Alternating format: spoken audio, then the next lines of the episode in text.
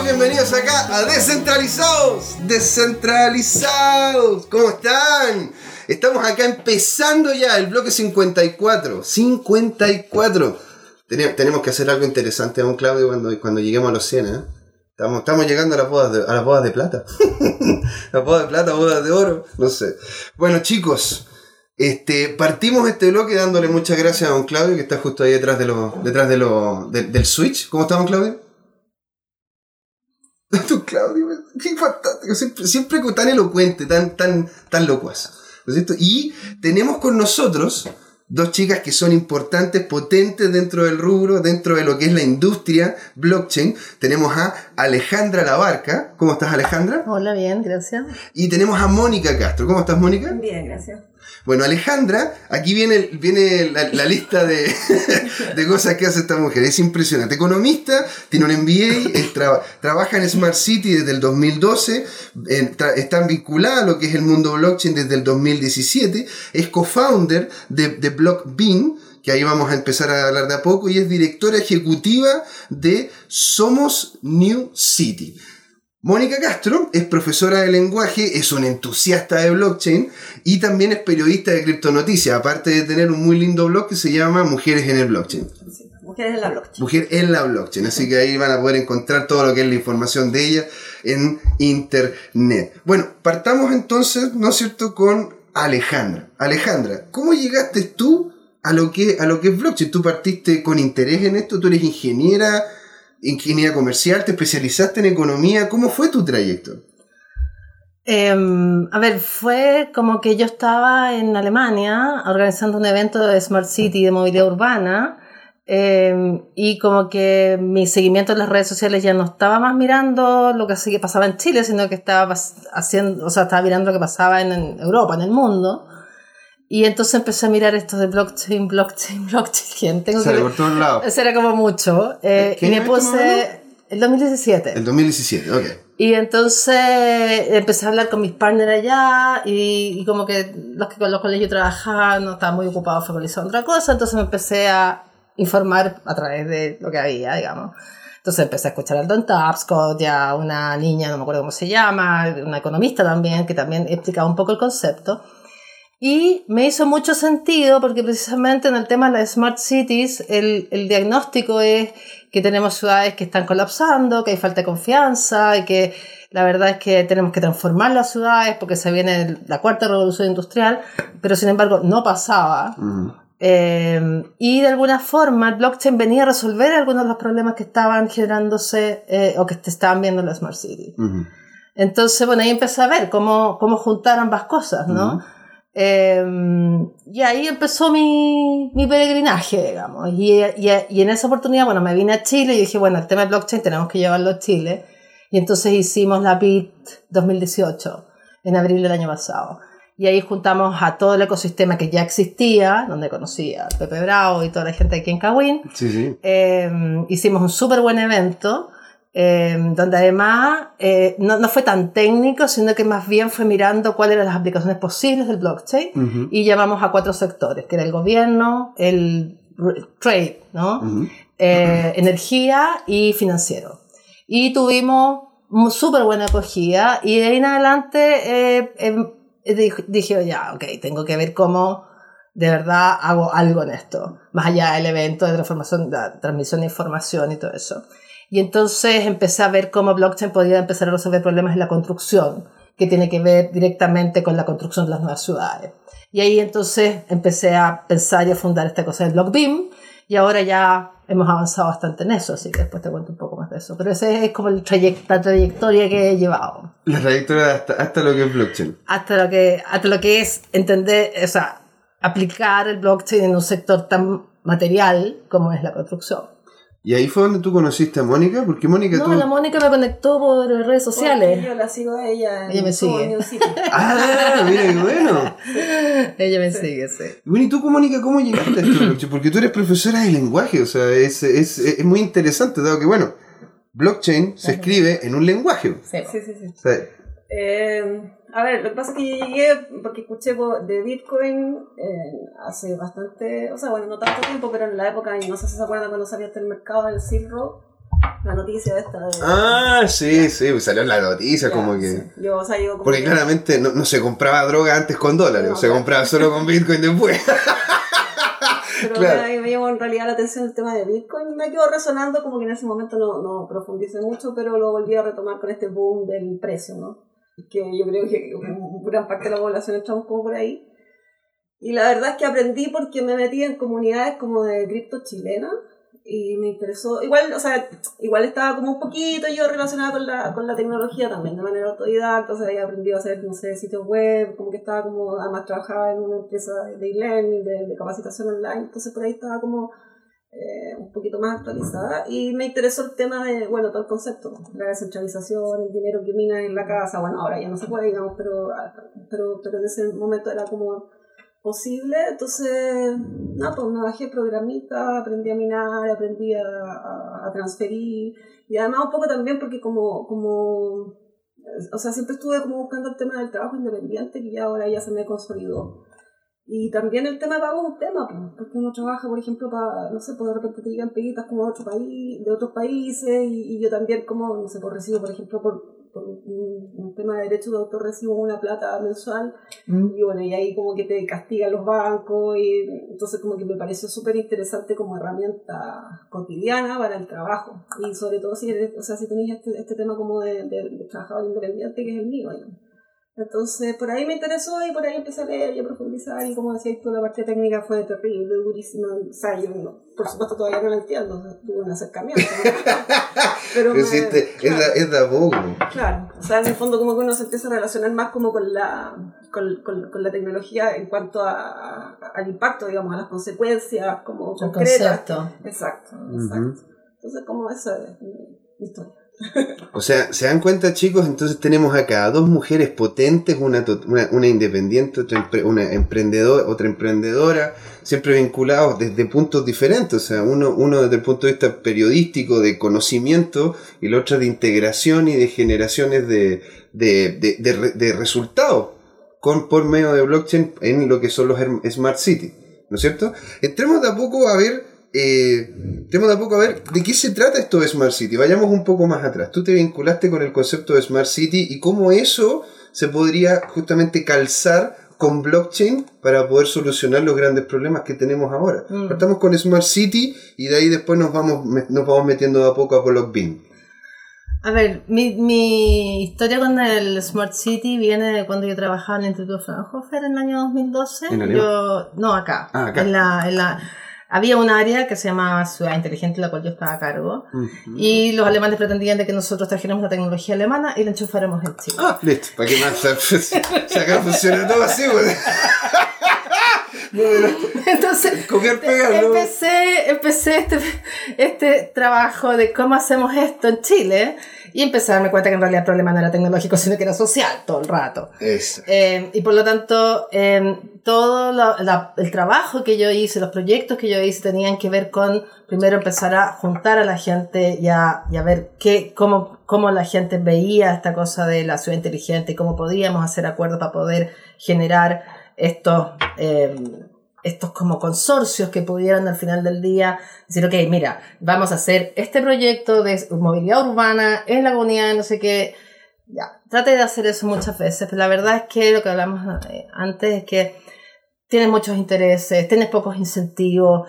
Eh, la verdad es que el mundo como hoy día lo conocemos no está preparado para enfrentar el nuevo paradigma que te trae las ciudades del futuro. Mm. Eh, y por lo tanto, porque no están los incentivos puestos ahí, ¿te fijáis? Entonces, ¿cómo, ¿cómo el blockchain se junta con esta problemática? Bueno, de partida por eso que te decía inicialmente, eh, las ciudades hoy día están sufriendo las consecuencias de poderes descentralizados totalmente ya obsoletos, donde ya nadie cree en ellos y por lo tanto hay caos, hay caos social, hay, asúmale eso el, el, el cambio climático, tenéis problemas de catástrofes que la verdad que al final del día siempre son los más pobres los que pagan por eso. Sí, porque aparte 9 de cada 10, 9 de cada 10 terremotos y, y desastres naturales prefieren Chile, así que Claro.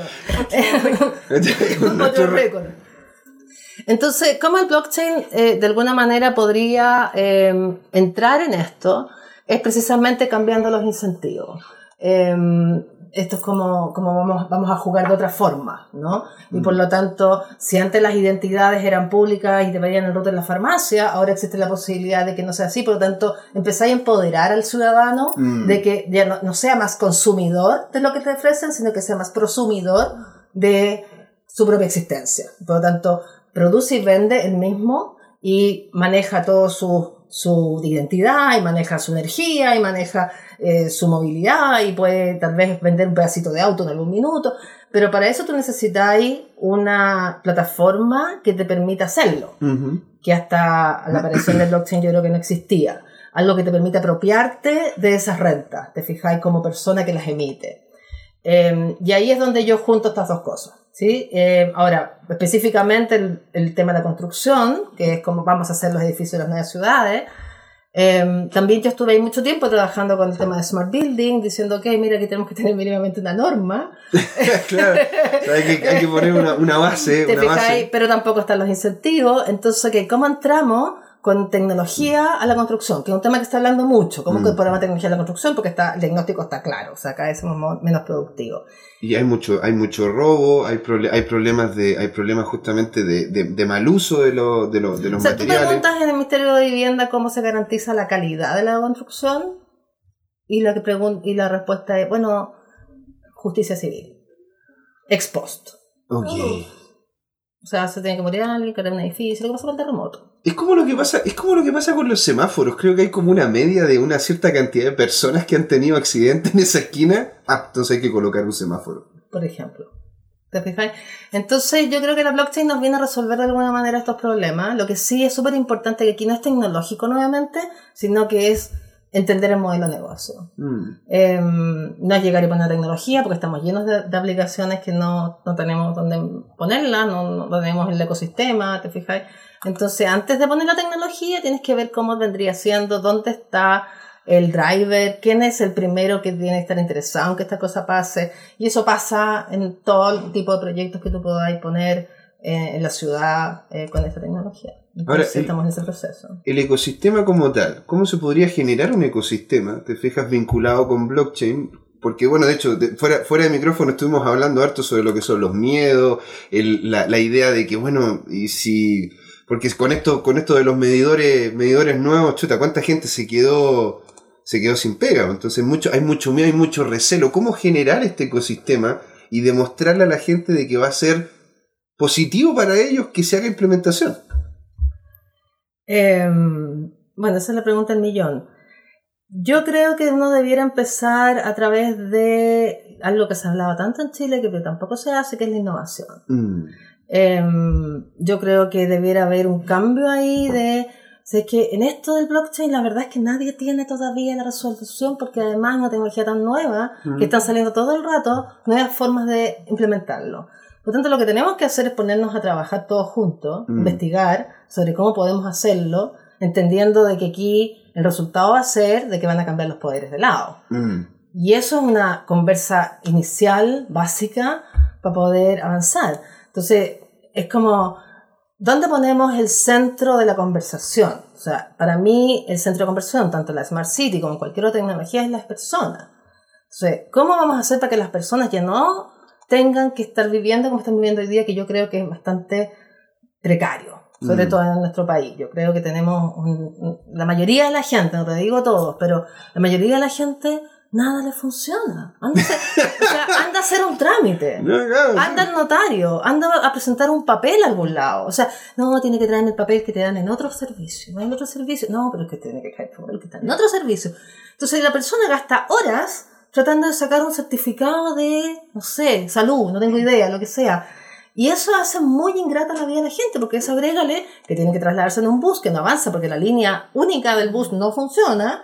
O no, entonces, yo siento, y ahí viene la, pregunta, que Chile tenemos, y probablemente muchos países latinoamericanos, y probablemente muchos países, eh, como que las cosas no están hechas por las personas, Mm. como que están hechas por un grupo de personas. Mm. Esa, esa es como mi sensación. Y eso creo que tiene que cambiar si no queremos que haya un caos absoluto en corto plazo, que ya está viendo. Mm. Entonces, creo que es como mirar el futuro y decir, ok, ¿dónde quiero estar aquí de aquí a cinco años más?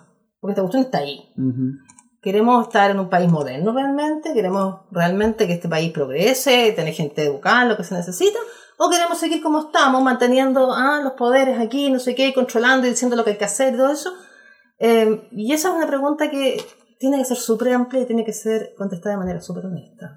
Entiendo. Bueno, y Mónica, tú, tú vinculada a lo que es con, a, un poco más al ámbito de las humanidades, lo que es la gente, lo que es el... También estando con contacto con todo el ecosistema de criptonoticias, este, ¿cómo ves tú esto? ¿Cómo ves tú acá en Chile, en, a eh, nivel latinoamericano? Lo que pasa es que, bueno, a mí me hacía un montón de sentido lo que estás, lo que estás diciendo ahora con el tema de, la, de, la, eh, de los accesos, de la facilidad de las cosas, porque acabo de salir de un hipotecario que me duró un año. O sea, un año no lo voy a creer. No lo voy a creer. Y, y de hecho me, me, me mandaron a sacar un, un, papel en particular que no existía. O sea, no existía porque eran estos papeles que no, no, no, no, sé cómo explicarlo en detalle, pero bueno, el tema era que ese documento no existía, que para comprobar esa información en, en, particular tenía, era, era otro.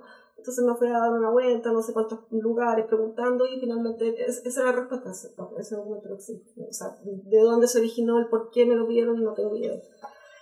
Pero bueno, igual, claro, a mí lo que me pasa también es que, en el fondo, como que lo que, lo, lo, lo que percibo yo también es como el efecto paradigma, ¿no? No sé si vieron alguna vez o lo hicieron ver en el colegio, un, un documental que hacía como un recorrido de todas las innovaciones, los inventos y la tecnología y como siempre como humanidad reaccionamos de la misma manera, o sea, con mm. resistencia, con miedo, como decías tú. Entonces, claro, como que yo creo que cuando, cuando, cuando uno se, se mete en el tema como que te entusiasmáis, porque igual lo tienes como maravilloso. Sí, como, milagroso, digo yo. Sí, ya. Entonces, como que pasa eso que viene, como no, pues párate, porque, o sea, imagínate, por ejemplo, a mí que me costó un montón, yo creo que estuve seis meses leyendo, de verdad, porque para mí era como que me sentía como que necesitaba un toque chamánico para verlo, porque sentía que no lo veía. Entonces, pero claro, como que me pasó que, que, que, tenía como esa intuición de que hay algo acá, como que, que es la razón por la que se mete gente de hartas áreas sin entender mucho, hay algo acá, hay algo acá. Entonces como que siento que también pasa eso, que, que, que, que está ligado a, nuestras conductas humanas habituales, porque uno se resiste, uno se mm. resiste a los cambios, uno, primero porque no los entiende bien, segundo porque entenderlos cuesta un tiempo, y tercero porque cambiar, eh, o sea... La inercia, sí, la inercia sí, Entonces como que yo entiendo cómo evaluarlo, yo creo que va a ser una cosa como larga, de, de, de, de, cuando de que empieza a caminar como quisiéramos que caminara. Entonces, por eso, el, el, y esto va vinculado con lo que son las personas. Por eso también quería tocar el tema de lo que es el ámbito más humanista. Tú como profesora de lenguaje, me imagino que te, te, tuvieron que enseñar cómo poder hacerle, cómo poder hacer entender a otro ser humano, te fijas, la materia que, te, que quiere, que quiere. Porque yo, yo, yo fui profesor en su momento en la universidad y la verdad que es una pega difícil, es complejo. Claro, porque además también las maneras de enseñar también están antiguas. Mm. o sea, también estamos enseñando como, no sé, pues como todavía como profesor normalista. Entonces, como que también pasa eso, como que yo siento que también en, este mismo sentido, por ejemplo, el material eh, educativo disponible es súper poco. Entonces la gente que pasa se acerca y se asusta, o sea, se asusta, porque además en general hay mucha como explicación como de, como de tipo técnico y uno eh, eh, el, el, aprendizaje se produce y eso, eso es así, eso es así, digamos que se produce cuando tú lo asocias con tus experiencias. Entonces, si te hablan de algo que no tiene nada que ver con tu experiencia, el proceso es más largo y por lo tanto requiere además que, que, que la forma de educar sea también a la altura. Mm. Y también tiene que ver, yo creo, con los espacios de confort. Cuando la gente se siente súper cómoda, la verdad es que no hay incentivos para ir más allá de lo que actualmente hacen. Entonces, em, yo creo que eso pasa también, o sea, tú vas a la universidad, lo que sea, y la verdad es que el estudiante no les interesa mucho porque está ahí, porque está estudiando para sacar una carrera para después ser empleado. Claro, y, y, lo que ocurre en la construcción, para, empezar de a poco ya, y el segundo bloque meternos de lleno con lo que es la implementación en la construcción de blockchain, o sea, los mm. diferentes procesos, el ámbito político y todo lo que tiene que ver ¿Qué es lo que nos falta? ¿Qué es lo que nos falta para poder, para que justamente, por lo menos en el ámbito, en el ámbito de, la, de, ciudades inteligentes vinculadas con blockchain, poder acercar esta tecnología a las personas, que las personas no lo vean como un cambio tan potente, que en definitiva, ¿para qué hacerlo? Pues en realidad no sé qué va a ocurrir. Yo creo que esto hay que empezarlo de a poco. O sea, como todo en blockchain es piloto, aquí hay que empezar a pilotear y empezar a mostrar, porque además tampoco puede ser que hagas una tremenda blockchain si después te equivocas en el camino, va a ser un desastre, porque además es muy caro implementarlo. Entonces tenéis que pensar muy bien por dónde empezar. Y hay que empezar en chiquitito. Y luego, y ojalá que no, de- no dependas de muchos poderes para poder hacer ese chiquitito, Mm. ¿cierto? O sea, ojalá ser suficientemente clever para poder atraer a alguien dentro de un sector específico, para decir, mira, esta cuestión te puede ayudar a ganar más lucas. Mm. O sea, usar los incentivos que hoy día tienen para agrandarlos. Mira qué bonito. Bueno, y con esa, y con esa frase vamos cerrando el primer, la primera parte, la primera patita de lo que es este programa. Así que no se vayan porque volvemos acá con Alejandra Labarca y con Mónica Castro en esta entretenida conversación con mujeres aquí en el blockchain. ¿Por qué una comunidad descentralizada necesita a cada uno de sus nodos?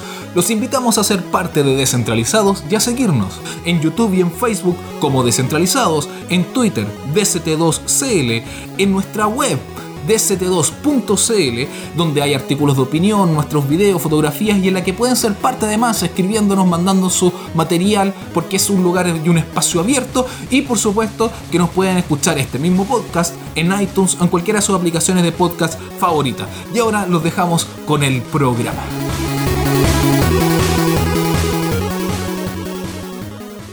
Chicos, bienvenidos acá a la segunda patita de Descentralizados, en el bloque 54 con Alejandra Labarca y Mónica Castro. Alejandra, quedamos en la parte, en, la- en- el, en el bloque anterior justamente con la, la dinámica blockchain, las personas, cómo poder vincular a las personas con el blockchain y son las personas las que crean las ciudades. Entonces, ¿cómo poder vincular blockchain también a lo que son las ciudades? ¿Qué soluciones encuentras tú dentro de tu área de expertise? Que se podrían implementar, de qué forma se podrían hacer. Te dejamos completamente abierto ahí el, la- el micrófono para que nos puedas un poco dar, dar cuenta de lo, que, de lo que se sabe del ecosistema. Sí, a ver, eh, un poco... A ver, creo que la ciudad inteligente tiene que ver con personas inteligentes, por ejemplo, Mm. ¿cierto? Es como básico. Y ya que estamos hablando de la persona como el centro de, de la tecnología. Y ahí hay una aplicación de blockchain que tiene que ver con la certificación de conocimiento, de capacitación. Y dado como hoy día están las universidades entregando sus conocimientos, como decía Mónica anteriormente, o que la verdad es que el universitario promedio que sale hoy día de la universidad no está preparado para enfrentar el mundo que queremos que exista, digamos. Em, yo creo de que eh, certificar un conocimiento en blockchain puede dar muchas oportunidades a las universidades, institutos, incluso unos que no son ninguno de los dos, pero que entregan un buen conocimiento, para que así puedan generar conocimiento más en menos tiempo, más focalizado, específico y que tenga la misma validez que ir donde un ente centralizado como una universidad que te pasa un título. Mm. Em, entonces ahí tienes una aplicación súper clara que se está haciendo. Eh, de hecho, estoy, yo estoy trabajando con una empresa americana y con un instituto español que están haciendo un curso que se llama Smart City Manager y que estamos viendo cómo certificar este diplomado, máster, lo que sea, en el blockchain, porque además no solamente te, le da al, al profesional, digamos, esta certificación, sino que además facilita todo lo que es el papelerío el día de mañana cuando tienes que mostrar un certificado o buscar trabajo o, no sé, pedir el papelito, ¿cierto? Eh, y esto permitiría que en su propio celular las personas pudieran tener su certificado y a eso le podías agregar la experiencia profesional y las aprobaciones de los que han trabajado. O sea, se puede hacer eso y empezar a construir tu propia historia profesional en la blockchain, por ejemplo. Es como tener un LinkedIn, pero, pero, Pero, propio. propio y real. claro. ¿Sí? Y privado, y además que tiene un certificado y que igual te dieron porque te enseñaron algo. Entonces, bueno, ahí, ahí, ahí se está haciendo cosas. El otra cosa que también es más utópico, pero que, que tiene que ver con una realidad, que es lo que con- conversamos, que tiene que ver con que la moneda digital no tiene mucha diferencia conceptualmente del dinero que hoy día no vemos. Ujú. Eh, yo le decía a la Mónica mientras tú estabas afuera de que yo estuve otro día 20 minutos buscando cambiar 20 mil pesos para pagar el estacionamiento en el mall. Claro. Porque la caja del cajero automático, que es el único que existe, no tiene opción de poner billete de 20 mil pesos para pagar el estacionamiento porque no tiene vuelto. Claro. Entonces empieza a buscar vuelto en el mall para poder pagar el estacionamiento. Entonces, nadie, la verdad es que hoy día el dinero no lo vemos Mm. creemos que está en nuestra cuenta corriente eh, y entonces, en ese sentido, ¿cuál es la diferencia con el dinero digital? Entonces, alguien te podría decir, bueno, porque esto está en un banco y el banco tiene la fidelidad, la validez y está legitimado y es un poder, no sé qué. Ok, pero está claro de que cada vez son objeto de eh, ciberataque. Mm, Entonces el hecho de que esté centralizado tampoco es una gran ventaja. mm. Entonces cuando uno ve eso dice, bueno, ¿y por qué no hacemos un marketplace donde todos podamos transar, ya que somos prosumidores, nos convertimos en prosumidores, y transamos en ese marketplace, que tiene que ser geográfico además para que tenga masa crítica, eh, con esta moneda? ¿Por qué no? ¿Por qué tenemos que preguntarle a alguien? A lo mejor no tenemos que preguntarle a nadie. O sea, de hecho, yo creo que hay, hay ecosistemas que probablemente lo están haciendo. Ujú. Entonces ahí tienes otra forma en la cual se empieza a transformar la ciudad. Por ejemplo, si alguien hace reciclaje, ¿cierto? Y tiene, eh, o sea, eso, eso también puede, eso a su vez es reducción de emisiones. Ujú. Tú puedes valorizar esa reducción de emisiones y tú, pues solo hecho de hacer reciclaje, obtienes una criptomoneda porque está ahí reduciendo emisiones. Lo mismo para todo. O sea, piensa cualquier actividad en la cual puedes reducir emisiones y tú puedes convertir eso en un ingreso permanente para la gente que está, para, cualquiera de nosotros, digamos. O sea, no andar en auto, andar en bicicleta también puede ser un ingreso para nosotros, porque estamos contribuyendo a hacer el planeta más limpio. Entonces, están todas esas posibilidades que nos permiten usar la blockchain y las criptomonedas para poder hacer una ciudad o un planeta más limpio. ¿Y ¿Cuál es el concepto detrás de, de lo que es la blockchain en la construcción, como, como Blockbean? Eh, ¿Ustedes qué, est- qué están desarrollando dentro de Blockbean que está vinculado con blockchain y lo que es la construcción? Este- esto está- yo recibí de, de parte de un, de un- de un amigo mutuo, ¿te acuerdas? Que era, era, son información sobre Ecuador, Colombia, que se están haciendo cosas allá que están vinculadas con blockchain y la construcción. Entonces, para poder presentárselo también aquí al público, al público Mm. chileno y que lo Bueno, ahí el, el diagnóstico que, el que todo el mundo tiene es, son las ineficiencias en el proceso de la construcción, por un lado, eh, en la falta de, tal vez no hay una certificación que nos permita decir, mire, yo acabo de hacer un edificio sustentable, porque Mm. no existe cómo hacerlo. Ujú. Eh, y la mezcla de la blockchain con el BIM, no sé si tú lo conoces, pero el BIM es un modelamiento de información en la construcción, A que ver, actualmente eso- se ocupa. Eso podríamos explicarlo. Ya, el BIM es un, se llama Building Information Modeling y lo que hace es que los arquitectos, que son los que más lo ocupan, hacen virtualmente, planifican virtualmente un edificio, ¿sí? O una casa o lo que sea. Entonces van poniendo la información en un programa que se llama Revit, por ejemplo, Ok. y van diciendo que, mira, yo para esta cuestión necesito tales palos y tal ancho y tal no sé qué, no sé cuánto, y cada especificación va asociada a los precios y probablemente a la calidad del material, probablemente a la duración del material. Entonces, hay un montón de eh, capacidades que tiene ese modelo para que todas las personas que trabajan en la construcción, estoy hablando desde el arquitecto hasta el gallo que pone la electricidad, pueden trabajar en este modelo. Mm. Entonces, el gobierno dijo que para construcciones públicas el BIM va a ser obligatorio a partir del 2020. Mm. Hoy día eh, en Chile la verdad es que se ocupa parcialmente y principalmente no se ocupa porque eh, nos cuesta coordinarnos. Entonces tenemos, el, el BIM es un, programa, un proyecto, un programa que tiene que ser coordinado. Te fijas, donde todo el mundo participa en una misma figura virtual, si. Entiendo. Entonces, si alguien piensa de que porque va a aportar algo a ese programa, eh, la propiedad intelectual no está clara, el blockchain te lo resuelve. Claro. Entonces tú podés juntar ambas cosas, podés juntar ambos programas y los podéis potenciar. Y por lo tanto podrías hacer mucho más usable el BIM que lo que hoy día es. Y por eso nosotros nos metimos en esto. Eso es más o menos Igual esa es como, es como una prehistoria de blockchain, el modelo. O sea, en el sentido de que igual hay como una especie como de, de, de trazabilidad de todos los procesos. Bueno, eh, sí, porque hoy día en el, en el BIM tú no tenés, por ejemplo, el orden cronológico de cómo han pas- pasado las cosas. Entonces, si tú, eh, el blockchain te permite eso.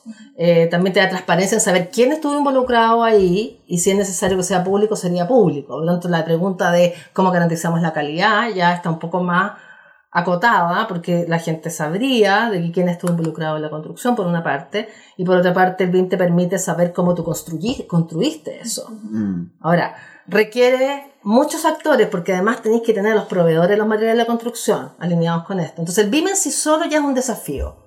Pero hay empresas que lo están haciendo eh, afuera, para que te cuento. Acá crecientemente van a tener que empezar a ocuparlo y hay una, así como un, ¿cómo se dice? Una euforia, porque como digo, el 2020 supone que el gobierno lo va a exigir, eh, pero aún no llegamos a un desarrollo tan alto del proyecto. Entonces, por eso es, en, es lo que estamos invitando es a discutir sobre esto, un poco lo que te decía anteriormente, es cómo vamos a innovar con esto en la construcción, con la industria. Y desde ahí ver cuáles son, las cuáles son los desafíos, cuáles son los miedos, eh, cuáles son las posibles soluciones, ¿te fijáis? Entonces no es una cosa automática, no es como que llegue y no, la construcción, no, no es así. Hay que, tenemos que ver cómo lo vamos a hacer. ¿Y cómo es el ecosistema de la construcción aquí en Chile? ¿Es, es, es abierto a los cambios? ¿Es... No. No, no, no, no, no, no, A ver, ¿Con, qué- con qué te has topado? ¿Con qué te has topado? ¿Qué te han dicho? ¿Qué, ¿Cuál ha sido la dinámica? con- con Bueno, esto? como en todos los temas, yo te diría que hay mucho, mucho bla bla, mucho foro, mucho plan, mucho... em, pocos en el mundo real haciendo, la verdad. Mm, Em, igual hay un grupo de gente importante en la construcción que está hablando hace rato. Te digo, al mismo tiempo que yo llevo hablando de Smart City, ellos llevan hablando de BIM. Em, pero cuando tú preguntas quién está trabajando con BIM, no voy a decir nombres, pero invité a una connotada constructora inmobiliaria a participar en nuestro proyecto y me dijeron que ellos estaban trabajando en esto. Entonces, sí.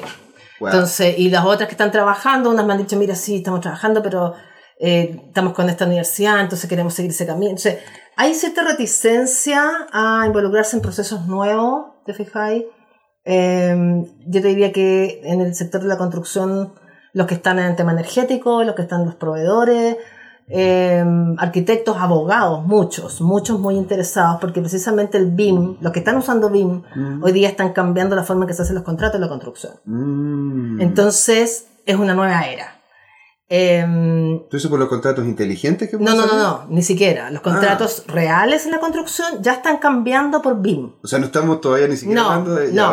Entonces, los abogados, ese nivel estamos. entonces los abogados que están haciendo contratos para la construcción que está ocupando BIM, están viendo que aun cuando cambien las cláusulas de los contratos, van a existir carencias que eventualmente blockchain puede resolver. Wow. O sea, todavía nos queda no solamente No, el trayecto, es un largo camino. es un largo camino. Sí, pero por eso hay que empezar chiquitito, porque en todo este mar de personas que están involucradas, hay algunos que sí están más avanzados. ¿Te fijáis? Y con eso queremos trabajar. ¿Y cuál sería Y la además vamos a traer gente de afuera. Así que en Chile, si no traes gente de afuera, Es difícil, igual. Ahora, ¿y cuáles serían, porque estuvimos hablando de algunos, algunos de los ejemplos, ¿con cuál partirías? ¿Con cuál partirías dentro de lo que es el concepto de BIM? ¿Con qué partirías en lo que es la construcción acá en Chile? con BlockBeam decís tú, ¿Sí? Nosotros hemos pensado de que la punta de la madeja en esto está en los mandantes. La inversión inmobiliaria es la que hoy día tiene todos los riesgos, porque hoy día, ¿qué ha pasado? Hoy día hay un montón de fondos de inversión inmobiliaria que están siendo mucho más rentables que cualquier otra inversión. Sí, Pero siguen con las carencias del sector de la construcción, sí. Que las- los proyectos demoran el doble, cuestan el doble. Además, en el caso de la inversión inmobiliaria no puedes particionar la inversión, Claro. sino que tiene que ser un edificio, un departamento completo, por ejemplo, una oficina completa. Por tanto, aplicar blockchain y tokens en ese sector puede ser súper interesante para poder avanzar. Entiendo. O sea, en realidad tiene más que ver con, con, con el ámbito inmobiliario. Tiene que ver con generar el modelo de negocio primero antes de poner el blockchain. Y aquí el modelo de negocio es donde está el driver. Debiera estar en aquellos que dependen de la rentabilidad de la inversión en el sector inmobiliario para poder eh, generar más clientes. Y Mónica, ¿cómo ves tú también el ecosistema acá? Eh, te- quería hacer una pregunta. Ah, sí, dale, Porque- sí, por favor. tenía una duda en relación a las Smart City.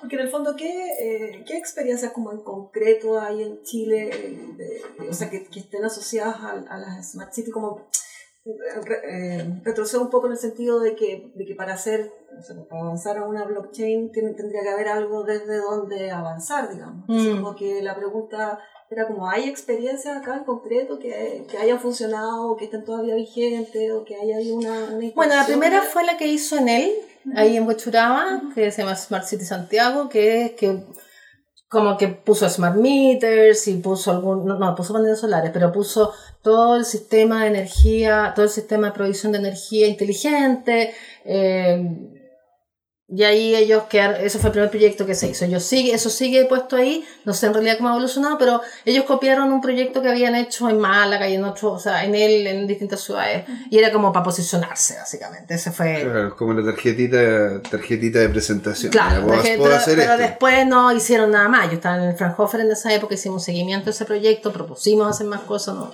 hasta ahí no más llegaban. Em, después de eso, bueno, la, Corfo ha sido súper activa en generar o tratar de generar proyectos, mesas de trabajo, ¿no?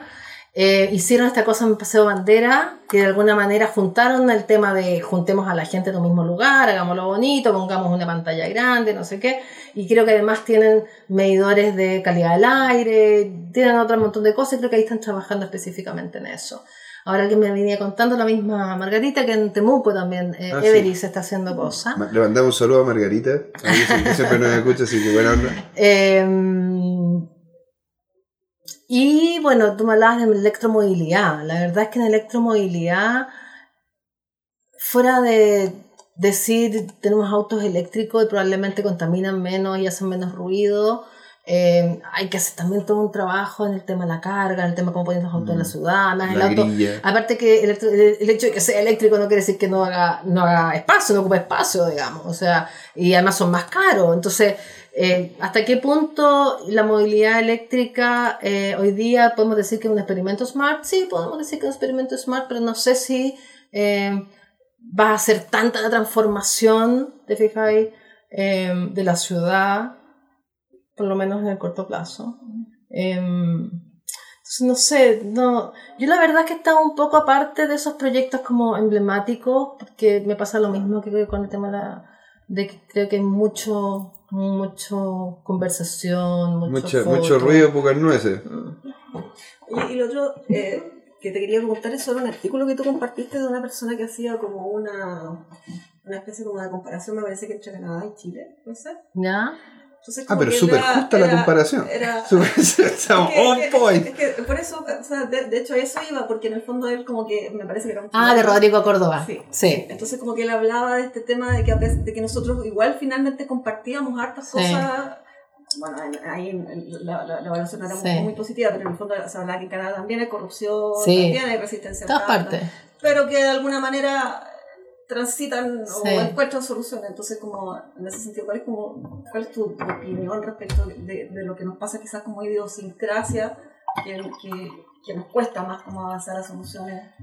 Es que ahí viene lo que yo creo que tiene que ver con cómo nos gestionamos como sociedad. Y en el caso de Canadá, que si bien es cierto, hay gente mala en todos lados, y hay corrupción en todos lados, y hay ineficiencia en todos lados, y sobre todo cuando tenéis ciertas cosas básicas garantizadas, ¿cierto? Porque aquí tenemos, como no todo está garantizado, tú tenés gente súper empeñosa y, que, y súper emprendedora y trata de resolver sus problemas, Claro, claro. Pero tú vayas a Europa vayas a Canadá, y, y eso no es tan así, entonces encuentras que uno es una estrellita. Pero lo que sí pasa en Canadá y que aquí no pasa es que allá tienen súper puesto el tema de la economía del bienestar, ¿cachai? Y la economía del bienestar tiene al ciudadano en el centro de la política pública. Mm. Entonces, decir que Canadá igual a Chile en ese sentido yo creo que es súper injusto. O sea, tú en Canadá cada política pública, tú tienes que consultarla con el quinto sector. Y el quinto sector está organizado, es educado, tiene voz. ¿Por qué? Porque son el centro de la política pública. ¿Te fijáis? Entonces, pasan estas cosas, pero son castigadas, son sabidas, son y probablemente mucho más rápido que lo que se saben acá. Entonces tiene que ver con eso. O sea, las cosas están hechas para la mayoría de la gente, no para los grupos que tienen la posi- posibilidad de tomar decisiones al respecto. Mira qué interesante. O sea, en realidad lo importante sería entonces ir empujando lo que es la conciencia social y el orden social para tener un contrapeso y hacer implementación de esta tecnología de buena forma a todo nivel estatal y público. O sea, estatal y privado. O sea, de hecho yo por eso, por ejemplo, he tratado de meterme en actividades de mi propio barrio. Ah. Porque si tú decís, o sea, he tratado de meterme por ese lado. Porque si hay un grupo de gente que vive en un mismo lugar, que tiene los mismos problemas y que hay una solución tecnológica, y tú decís, mira, esta es la solución tecnológica que puede ser, vamos todos juntos a la municipalidad y digamos a la señora de que si no lo hace, nosotros nos votamos por ella. Esa es una forma que está funcionando mucho hoy día, que es el bottom-up. O sea, los países desarrollados donde existe educación, donde la gente no está preocupada todo el día de ganarse la plata para poder vivir. Ah. Porque hoy día, por muy buen barro que viváis, la gente está todo el día preocupada de cómo te ganáis la plata para poder vivir. Entonces no tienen cero interés en lo que le pasa en la esquina de su casa. Entonces ahí también tiene que ver con este movimiento social. Ah, pasar del me first a us first. Mm, entiendo. Wow, qué notable. O sea, la verdad que yo quedé un poco para adentro con esta cuestión. Porque la, verdad que no lo veía tan vinculado con el mundo. O sea, de hecho, yo estuve conversando también con Margarita porque me comentó sobre este, eh, este evento del Block Bean que tiene que ver con vinculación de blockchain con, eh, con el, con, con BIM y con lo que es el ámbito de la construcción. Yo no tengo mucho conocimiento personalmente sobre el mundo de la construcción. Ahora, he, he tenido cercanía con, con amigos arquitectos, con gente que trabaja en la construcción, y lo veo con mucho, mucho potencial. Sobre todo, también, no sé si han tocado lo del ámbito de la trazabilidad, de lo que es la materialidad también de todo, en la compra, desde, desde comprar el cemento y que realmente el cemento se ocupe de tal forma Sí, y que haya una, una lógica en, la, en, cómo se ocupan los elementos, haciendo mucho más eficiente lo que es la construcción de los mismos edificios.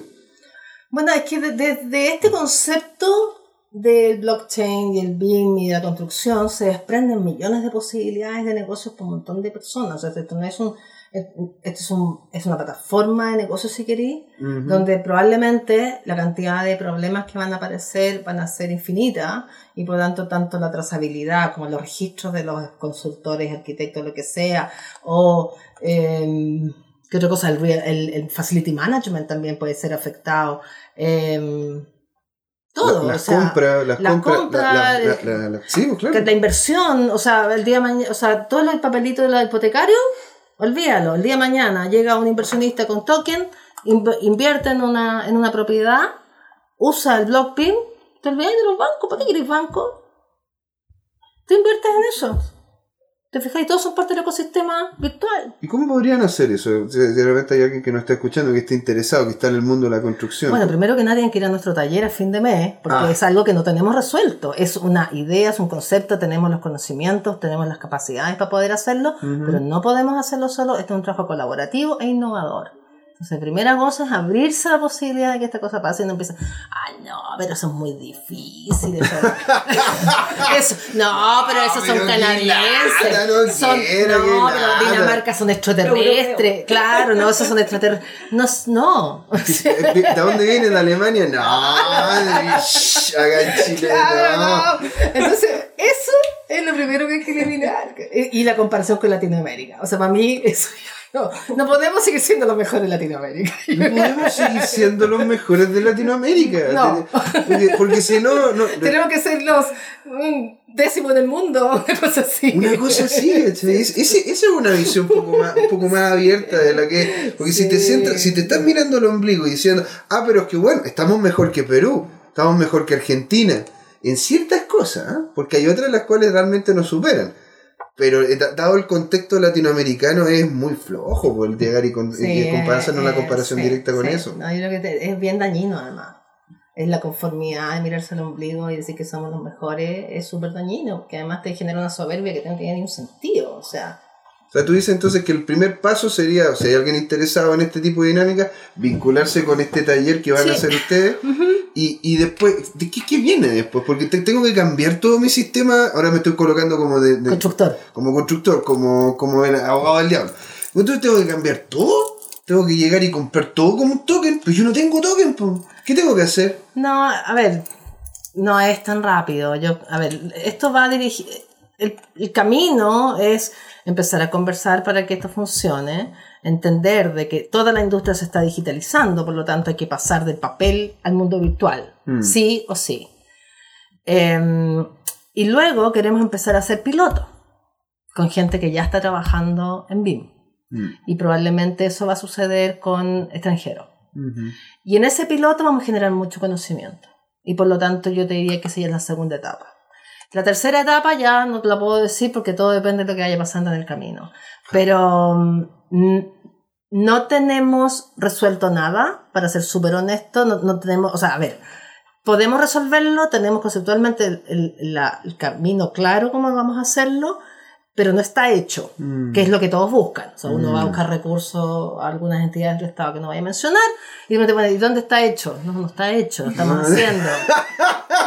Claro. O sea, ninguna, en ninguna Quiero, parte del quiero- mundo. quiero ser innovador, pero con algo que ya se hizo, que está comprobado y que El ya lo día- podemos el otro hacer. día leí algo así. Entonces usted no quiere un innovador, quiere un historiador. Claro. Sea, aquí, aquí la innovación. estoy- quiero innovar acá, voy a traer algo de Alemania y lo voy a colocar acá. Y todos, se- y todos se levantan y aplauden así. Entonces, pues, ese, ese es el contexto en el cual nos tenemos que manejar y por eso mismo, bueno, nos estamos acercando a lo que es la parte ya final, el segundo bloque. Ha sido muy interesante, chicas, entonces les quería entregar eh, a ustedes un minuto, un minuto y medio, para que puedan decir cómo, cómo les pareció esta experiencia, el futuro, eh, lo que se viene, cómo poder ubicarlas, etc. Partamos contigo, Mónica. Eh, ya. A, mí me gustaría decir que hay que seguir insistiendo nomás en esto, porque, o sea, sí, eh, me, me, me parece también que tenía mucho sentido esto de la zona de confort, pero, pero también se, con insistencia yo creo que se puede salir, digamos, y, y, y tomarlo como un, como un camino largo. Y también insisto en que también sería como interesante que se abrieran también, o sea, se abriera esto desde la parte como educacional, o sea, como de disponibilizar, de, que haya más recursos que disponibilizan al ciudadano común, a nosotros los ciudadanos comunes, para que nos acerquemos a esto sin tanto miedo. O sea, eh, para bajar un poco como la, la, la resistencia natural a la especie, digamos. Entonces como que yo siento que como igual, yo, sé que es como un contexto difícil y todo, y que a veces parece que, que se, se, se golpean puertas como cerradas, pero como que igual me parece que es como tan interesante y tan prometedor todo lo que, lo, lo que se ha venido, todo lo que, o sea, todas las ideas que se han puesto acá, que me, me parece que vale la, la pena el intento y el fracaso y, el, y la frustración para que Bueno, sí, pues, o sea, se- alguien, sea. tiene que, alguien tiene que cruzar la puerta primero, pues, si Claro, le cortan la claro, cabeza, bueno, claro. chuta, y el, prim- el segundo sabe que se tiene que agachar cuando pase por la puerta. Claro, ¿Se entiende? sí. Bueno, ¿y dónde te pueden ubicar, Mónica? ¿Cuáles son tus contactos, el, el blog? O sea, el blog es Mujeres en la Blockchain.cl y también en Criptonoticias que estoy subiendo cada tanto, bueno, noticias todos los días, pero también hago como artículos de opinión en, en- en relación a varios temas y casi siempre asociados con Chile. ¿Redes sociales? Eh, eh, Twitter, Telegram. ¿Cómo te ubicamos? Eh, ¿Colocamos Mónica Castro? en sí? Mónica Castro en Twitter nomás, No soy muy creativa para ponerme nickname, así que lo mismo en Telegram. Buenísimo. Eh, a ver, lo primero es pedir disculpas por lo destructiva. Pero, pero esto es como Schumpeter, ¿no? Sí. Es creación destructiva para poder armar todo nuevo, porque aquí estamos empezando from scratch, como dicen los gringos. Sí, sí. Eh, entonces, bueno, pero, pero es una forma de la cual eh, podemos empezar. Lo segundo es invitarlos al taller de, de BlockBeam, el primer taller que va a ser a fines de mes en la UTEM. Eh, tenemos plagado todas las redes sociales con esa propaganda, así que es cosa que busquen Ale La Barca, Reimagine Group, BlockBeam y van a encontrar más de una vez todo lo... Eh, y yo en lo particular también en redes sociales, Twitter Ale La Barca, LinkedIn, mi nombre, eh, mi mail, el mail de BlockBeam es contacto arroba blockbeam.io Y o. Io, y mi mail personal es alejandra.labarca arroba somosnewcity.com. Maravilloso. Bueno chicos, ya saben, estuvimos aquí con Alejandra Labarca y Mónica Castro, dos grandes del ecosistema blockchain a nivel nacional y queríamos traérsela a ustedes para que conocieran el contexto, supieran que hay grandes cosas que se vienen tanto en el mundo del, del- del periodismo como en el mundo de la construcción. Yo aquí José Miguel y Claudio también, agradeciéndoles mucho por haber estado ahí. Chicos y chicas, nos vemos en el próximo capítulo de Descentralizado. ¡Uh!